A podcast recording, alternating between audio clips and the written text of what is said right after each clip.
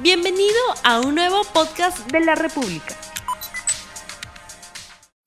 Muy buenos días amigos de la República, bienvenidos a RTV Economía, el programa económico del diario La República en este día lunes 28 de septiembre del año 2020.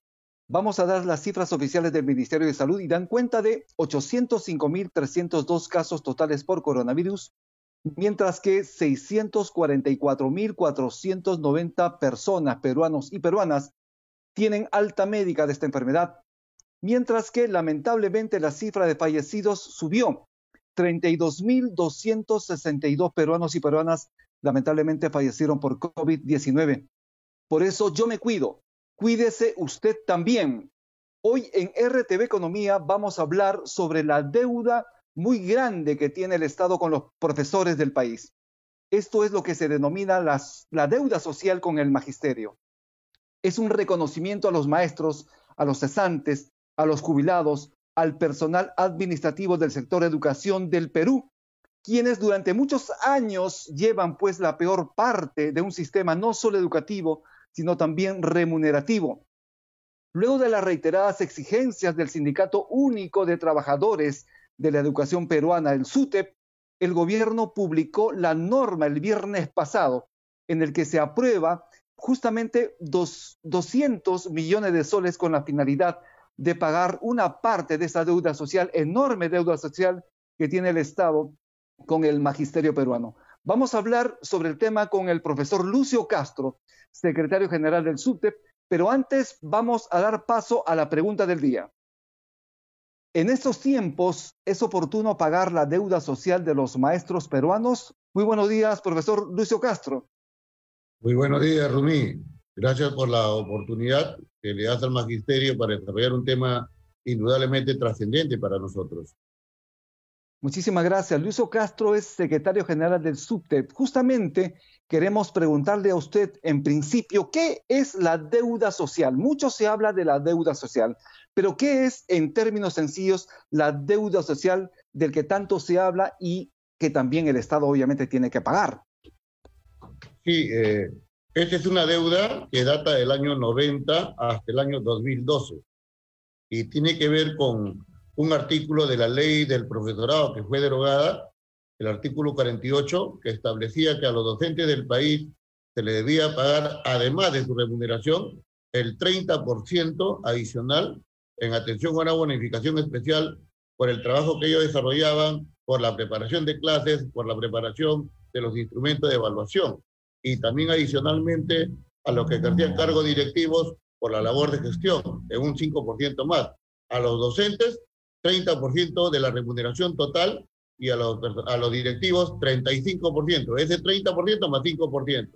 Lo cierto es que el Estado, desde la aparición de la ley, ha desconocido este derecho, ha pagado en atención a lo que ellos consideraban legal que era la remuneración total permanente que involucra unos cuantos rubros, pero desconoce el total de rubros que contiene nuestro talón de pago. Esto ha generado que muchos maestros en el país, miles, hayan tenido que acudir al Poder Judicial eh, y ahí hacer valer sus derechos. Y hay miles de sentencias judiciales que se han pronunciado en calidad de cosa juzgada ante segunda instancia, que han dicho es el derecho del maestro, hay que pagarlo porque las deudas judiciales son obligación del Estado cumplir. Y para eso, eh, en el Congreso de la República y con eh, cierta atención del Ministerio, perdón, del Poder Ejecutivo, se aprobó cantidades de dinero anuales. El año pasado, eh, para implementar este año, se aprobó en noviembre 200 millones de soles. Esos 200 millones de soles que ya estaban contabilizados en el presupuesto, se han transferido mediante decreto supremo publicado la semana que ha pasado, el decreto supremo 279, que justamente eh, dice distribución del dinero a todas las regiones para efecto de que se entregue a los beneficiarios de este derecho que, como tú muy bien decías, es. histórico y también es social, porque involucra pues a un conjunto de maestros que en estos tiempos más eh, involucrados en pandemia, en crisis, en precariedad, requieren una economía mínima que les permite enfrentar la situación difícil que todos vivimos.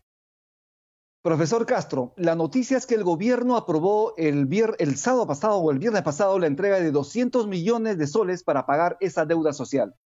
pero con esos 200 millones se paga toda la deuda que tiene el Estado con el magisterio. En todo caso, ¿cuánto es la deuda que ustedes estiman que tiene el Estado con el magisterio peruano? Mira, aquí se corrobora una vez más lo que el magisterio ha venido diciendo. Uno, de que esta cantidad destinada por el Estado es absolutamente insuficiente. Si hablamos de más o menos 92 mil sentencias judiciales en el país, solamente se está atendiendo a 20 mil, un poco más de 20 mil beneficiarios. Uno, eso deja una lectura, que el presupuesto que se destine este año 2020 para ser distribuido el 2021 tiene que ser en atención a la exigencia que el sindicato plantea, definitivamente de aproximadamente 500 millones de soles. Dos, esta deuda es acumulada, es histórica. Involucra más o menos 3.800 millones de soles, según cálculos del mismo Ministerio de Educación pero estamos hablando de solamente los que tienen sentencia judicial en calidad de cosa juzgada. No estamos considerando a miles de maestros que todavía no han exigido este derecho o se encuentran en el Poder Judicial transitando, exigiendo, tratando de asegurar que haya un pronunciamiento también fundado, al igual que las miles de sentencias. Y lo cierto es que aquí encontramos también insensibilidad de parte del gobierno, de parte del ministerio. Eh, ¿Qué ocurre? El maestro ingresa, hace y presenta y sigue su trámite judicial y encuentra en defensa del Estado a un procurador. Un procurador que revisen ustedes todas las cortes superiores del país, no ha ganado un solo caso, pero que como remuneración tiene seis mil, siete mil soles mensuales. Y en el país no deben haber menos de mil procuradores. Y resulta que lo que hacen estos procuradores es alargar la situación, porque sale la sentencia en primera instancia favorable al maestro el procurador apela. Y esta apelación involucra años. El maestro para tener una sentencia judicial ha tenido que transitar por lo menos cuatro o cinco años en el Poder Judicial y muchos han muerto en el intento, incluso en esta etapa en donde vamos a entregar 200 millones, yo estoy convencido y estamos sacando la cuenta, buscando la información, que hay maestros que en ese trámite han fallecido y a quienes el, dinero no les va a llegar a ellos, sino seguramente a los deudos. Y ahí también habrá que hacer otro trámite judicial para que la familia pueda ser reconocida eh, por el derecho ganado por el maestro. Profesor, ese dinero debe llegar a cada una de las regiones. Es allí donde debe determinarse cuánto le corresponde a los docentes. ¿Cuánto debería ser el pago por deuda social por docente? Obviamente los juicios lo determinan así. ¿Qué opina usted? Hay montos eh, máximos de 30 mil soles para cada docente. Y hay montos mínimos de 10 mil soles para cada docente, en atención a la cantidad de tu deuda, en atención a los cumplimientos de documentos, etcétera. Pero lo cierto es que este decreto supremo está acompañado de varios anexos y esos anexos consideran ya los nombres, los montos de cada persona. Por eso le decimos a los dirigentes y a los gobiernos regionales que esta, esta transferencia se concrete lo más pronto, de tal manera que llegado al gobierno regional se vean los mecanismos y el procedimiento para que también llegue a los maestros de base, que son los beneficiarios. Y en este procedimiento o en, esta lista, en este listado priorizado que se ha elaborado, han habido criterios que se han aplicado. Uno que tiene que ver con eh, maestros que tienen enfermedades terminales, dos con los que ya están en etapas o edades avanzadas, y eso ha generado que muchos docentes activos, a quienes también el derecho les alcanza y tienen sentencia, no hayan sido atendidos. Por eso te decía, la lectura concreta y inobjetable es que se requiere más dinero para cubrir esta deuda social, este derecho postergado a los maestros, a los auxiliares, a los docentes cesantes y jubilados del país. Tenemos preguntas del público. Esto es RTV Economía, el programa económico del Diario de la República. La pregunta es la siguiente. ¿Quiénes tienen derecho a cobrar por este concepto de deuda social? Solamente aquellas personas, aquellos profesores, aquellos servidores públicos del magisterio que han interpuesto un juicio al Estado para reconocimiento de esa deuda. Este derecho debe ser reconocido en vía administrativa. Lo cierto es que eh, nosotros eh, pensamos la lógica siempre insensible, siempre el ánimo postergador de derechos de los trabajadores, los obliga a transitar por el Poder Judicial para ahí obtener una sentencia que obligue también al Estado a pagar la deuda. Pero lejos de pagar de manera completa, le, dejan, le, están pagando de manera amortizada a través de estas cantidades que estamos nosotros hablando. ¿A quiénes alcanzan? A todos aquellos que han trabajado al amparo de la ley del profesorado la 24029 y su modificatoria 25212. Entonces, ahí han estado docentes que han cesado, les corresponde el derecho, docentes activos, auxiliar de educación, que en la ley anterior eran considerados uh, docentes. Entonces, ellos son los docentes contratados que también trabajaron al amparo de esa normatividad. Todos ellos, a todos ellos les alcanza el derecho y si eh, han trabajado y tienen documentos que acrediten que han laborado al amparo de la ley del profesorado, la 24029 y 25212, entonces ellos tienen eh, la obligación para encontrar una economía adicional, eh, si el Estado reconoce esa deuda, de exigir a través del Poder Judicial este derecho. Por eso ahí permite hacer un añadido. nosotros hemos planteado en el Congreso de la República y hay proyectos de ley que, entendiendo que hay miles de sentencias a favor del magisterio, eh, eh, le hemos planteado y le hemos pedido a los congresistas que se apruebe una ley que, reconociendo este derecho, establezca también que el maestro ya no tenga necesidad de ir al Poder Judicial, porque eso significa dinero para el maestro y significa también gastos para el Estado, procuradores que nunca ganan, pero que ganan miles de soles, y lo único que hacen es ensañarse y postergar la atención de este derecho. Entendemos que en el Congreso esta petición que ha hecho el FUNTED de largo tiempo ahora ha sido atendida y está siendo evaluada en la Comisión de Educación y en la Comisión de Economía y esperamos que tenga buen final porque lo justo, lo razonable y legal debe imponerse y lo justo, razonable y legal es que se emita una ley en la que el maestro ya no tenga necesidad de acudir al Poder Judicial, sino en vía administrativa solamente se reconozca este derecho. ¿Y qué pasará en el caso de los profesores cesantes que fallecieron? ¿Les corresponderá a sus esposos, a su esposa, a sus descendientes hacer este cobro?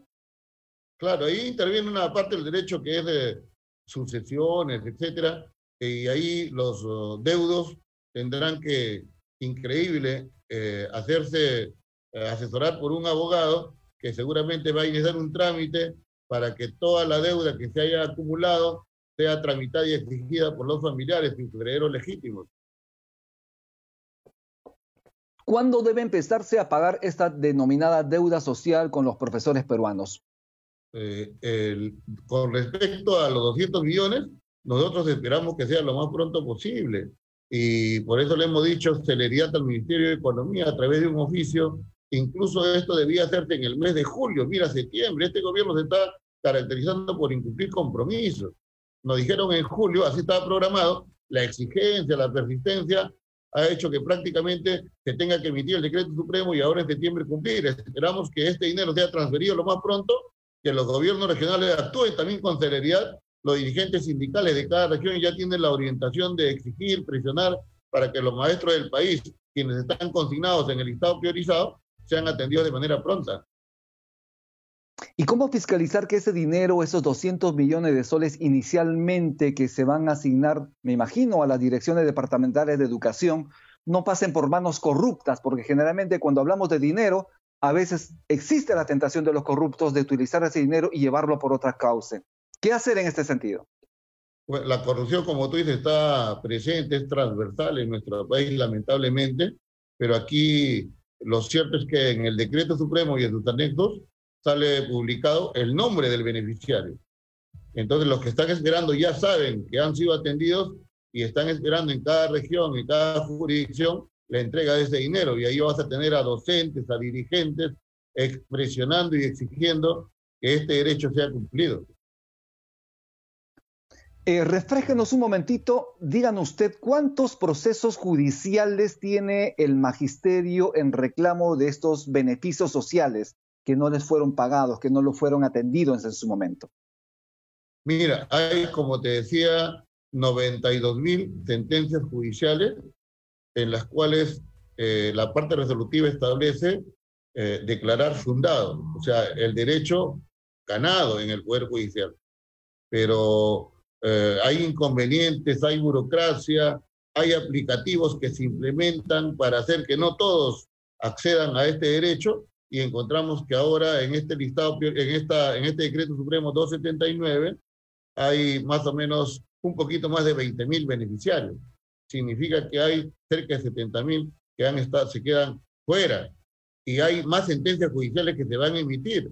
hay más procesos judiciales que están en curso, hay gastos sin sentido que se le obligan a hacer al maestro, por eso que nosotros seguimos planteando al Congreso de la República y consideramos que ahí va a haber una respuesta positiva de que se emita la ley que plantee que siendo, existiendo ya miles de sentencias judiciales, no tiene sentido que el maestro vaya al Poder Judicial cuatro o cinco años y muchas veces muere en el intento para ser reconocido en este derecho. Y la ley que diga en vía administrativa que se le reconozca este derecho ya ganado y establecido.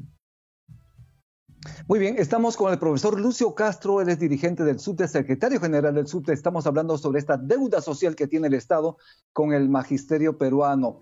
Y tenemos preguntas del público, nos están indicando además cuánto es el tope máximo por beneficiario.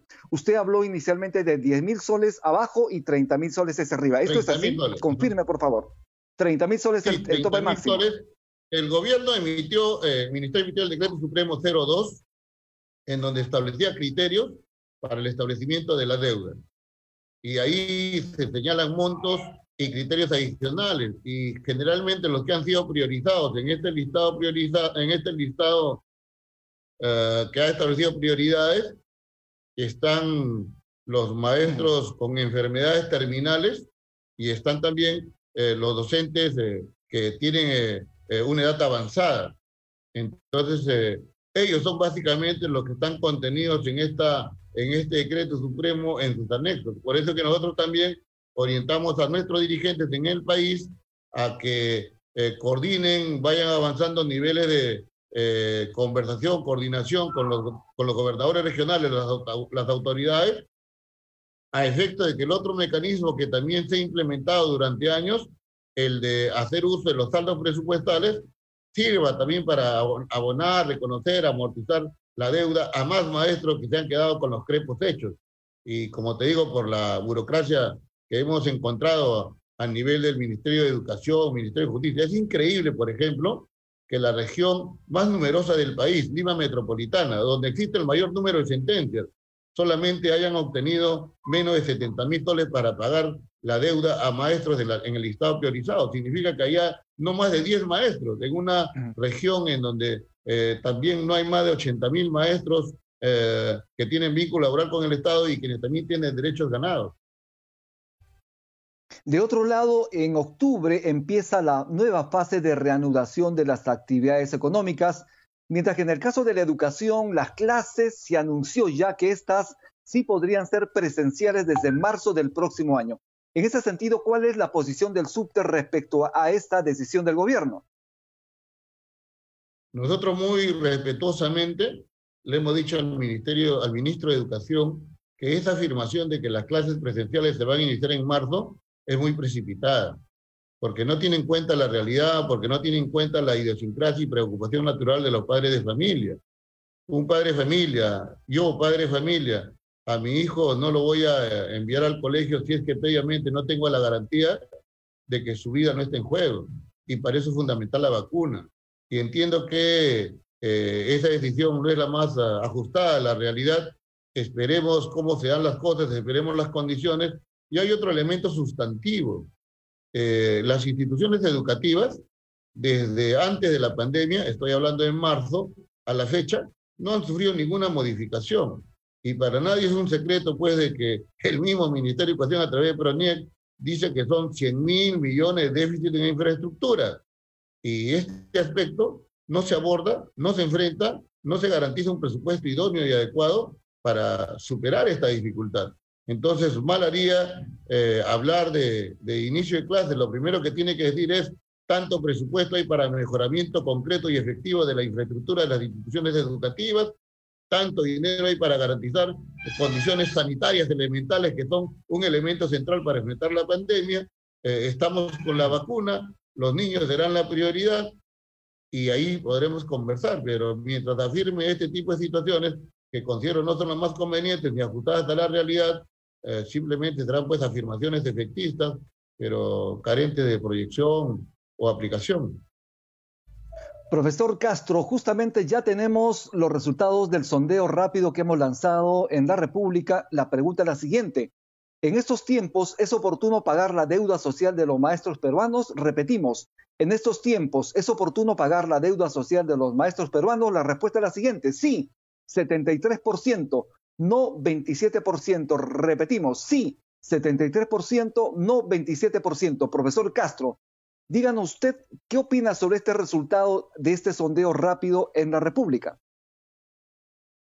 Esta encuesta rápida refleja de manera objetiva la realidad. Este proceso de educación remota o educación a distancia, mi querido Rumi, eh, ha generado un nivel de identificación de los padres de familia con los docentes, el reconocimiento social al trabajo de los docentes que a pesar de las limitaciones, la poca valoración que encuentra del ministerio, la insensibilidad, insensibilidad constante, el poco acompañamiento en términos de herramientas técnicas y tecnológicas, por ejemplo, la indudable necesidad que tiene que ver con la conectividad y sus limitaciones, el, el padre familia ha reconocido, valorado la actividad profesional, solvente, dedicada del maestro del Perú. Y ahí están los resultados. Y eso también tiene como elemento adicional la precariedad que el maestro enfrenta. Recuerda que somos una profesión que tiene los peores pagos o la peor remuneración en toda Latinoamérica, para no hablar del mundo. Un país en donde la, eh, el destino del presupuesto del PBI para educación, incluso con la propuesta que tiene el gobierno, no supera el 4%, siendo el 6% del PBI lo que debe consignarse en el presupuesto si es que consideramos la ley, la Ley General de Educación, que dice 6% del PBI para educación como presupuesto, o el Acuerdo Nacional del 2002, o en todo caso las lecturas que ha arrojado pues la pandemia. O sea, hemos escuchado en múltiples oportunidades que hay consultores, que hay eh, gente que opina de educación y de economía que dice que eh, las políticas que en educación se han implementado en los últimos 30 años y le ponen nombres neoliberales han fracasado. Y lo que obliga a la nueva normalidad es una mirada de priorización justamente sectores que son eh, obligatorios de atención y que son obligación del Estado atender salud, educación, seguridad y previsión social. Y eso no está sucediendo. Entonces, eh, al gobierno le decimos que preste atención, que las lecturas que haga sean las más idóneas de la realidad. Profesor Castro, estamos ya finalizando el programa RTV Economía. Sus palabras finales, sus recomendaciones a los docentes respecto al pago de esta deuda social. Muy cortito, porque estamos ya finalizando el programa. Y con usted, muchísimas gracias por su participación.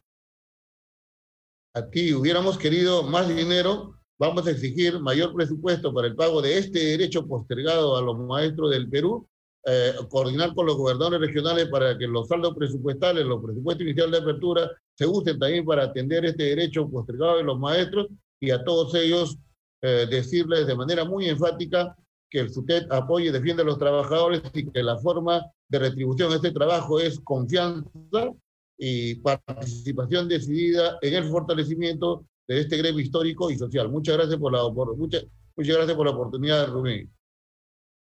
Muchísimas gracias. Estuvimos con el profesor Lucio Castro, secretario general del SUTEP, aquí en RTV Economía. Mi nombre es Rumi Ceballos y no se olvide usted de continuar lavándose las manos 20 segundos con agua y jabón. Es importante también el uso del barbijo o la mascarilla, importantísimo, y también la distancia social. Volvemos el día de mañana con un programa similar en RTV Economía, el programa económico del Diario la República. Que Dios lo bendiga. No olvides suscribirte para que sigas escuchando más episodios de este podcast.